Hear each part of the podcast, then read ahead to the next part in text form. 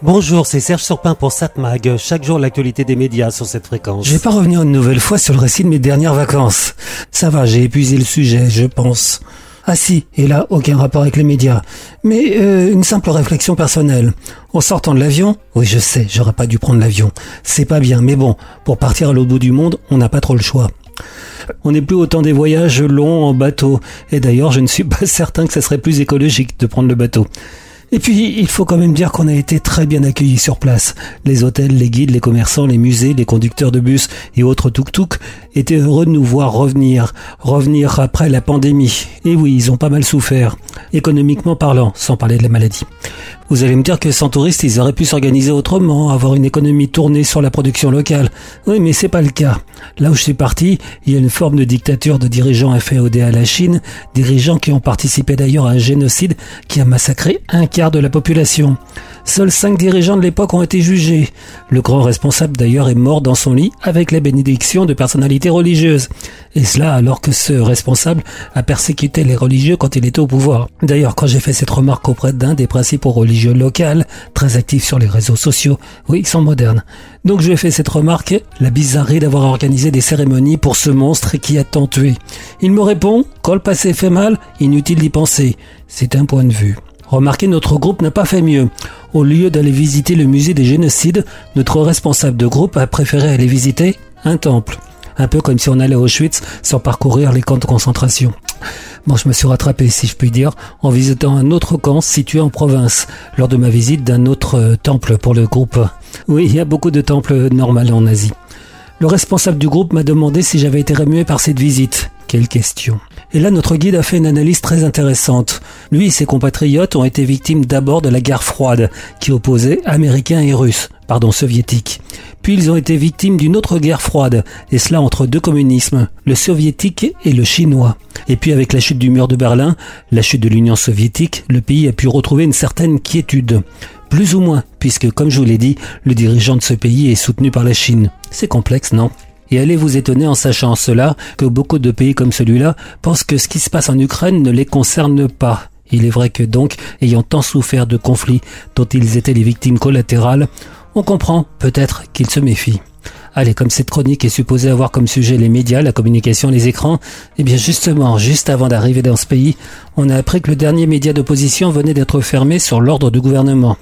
Cela dit, Internet n'est visiblement pas encore contrôlé et les gens peuvent aller sur des sites implantés hors des frontières. Je ne sais pas si ça va durer encore longtemps, vu que, comme je vous ai dit, la Chine contrôle indirectement le pays. Et cela malgré le fait que le pays utilise principalement comme monnaie le dollar. On n'est pas une contradiction près. Mais donc, Chine et Internet, Internet libre, c'est pas vraiment synonyme. C'est étonnant d'ailleurs qu'on parle si peu de ce pays où la démocratie n'a pas été possible. Bon, c'est vrai, on y met seulement les opposants en prison ou en résidence surveillée, et les minorités n'y sont pas encore persécutées. Pas encore. Demain, promis, je reviendrai sur mon sujet de prédilection. Au fait, si vous avez envie de me poser des questions, n'hésitez pas, laissez-moi un message sur ma page Twitter ou Facebook. Vous tapez Serge Surpin. Alors oui, je sais, j'ai encore une page Twitter. No comment. 7 Mag, l'actu des médias. Bon, à voir ce soir sur la TNT vers 21h, sur TF1 une série The Resident, médecine de terrain. France 3, un documentaire Nous paysans, la longue marche des paysans français, raconté par Guillaume Canet, illustré par des témoignages et des principaux intéressés et de nombreuses images d'archives. Une plongée au cœur d'un métier souvent déconsidéré mais essentiel à notre pays. France 5, la grande librairie. Et si on interrogeait la place des femmes dans les livres, à l'intérieur des livres? De quelle manière elles sont représentées? L'espace qui leur est accordé? Le type de personnage qu'elles incarnent? On en parle avec Nancy Houston, Jennifer Tamas, Marguerite Abouet et Melissa D'Acosta. Où ça? Dans la grande librairie, évidemment. La grande librairie, en direct, mercredi à 21h sur France 5 et sur la plateforme France.tv. M6 Top Chef, Arte, Portrait de femme, un drame signé James Campion avec Nicole Kidman et John Malkovich. En 1872, une jeune femme mal mariée, après avoir repoussé deux bons partis, tente d'échapper à la tyrannie de son époux. Moi, euh, je serais à votre place, j'enregistrerai ce film et je le regarderai en replay. Je pense que sur Arte, c'est possible. D'autant plus que je vous conseille de regarder sur France 2 un téléfilm, Les Siffleurs. C'est la première partie qui est diffusée ce soir avec Nadia Fares et Charles Berling. Lila, une étudiante, disparaît brutalement après une soirée entre copines. Elle avait créé hashtag les siffleurs, un compte sur les réseaux sociaux où elle postait un selfie d'elle avec chacun des hommes qui la harcelaient quotidiennement dans la rue. Chargé de l'enquête, le capitaine Marianne Kassem ne peut s'empêcher de penser que Lila était inconsciente de se balader en mini-jupe et de provoquer les harceleurs. Il faut vite la retrouver. Un événement brouille cependant l'objectivité de son regard.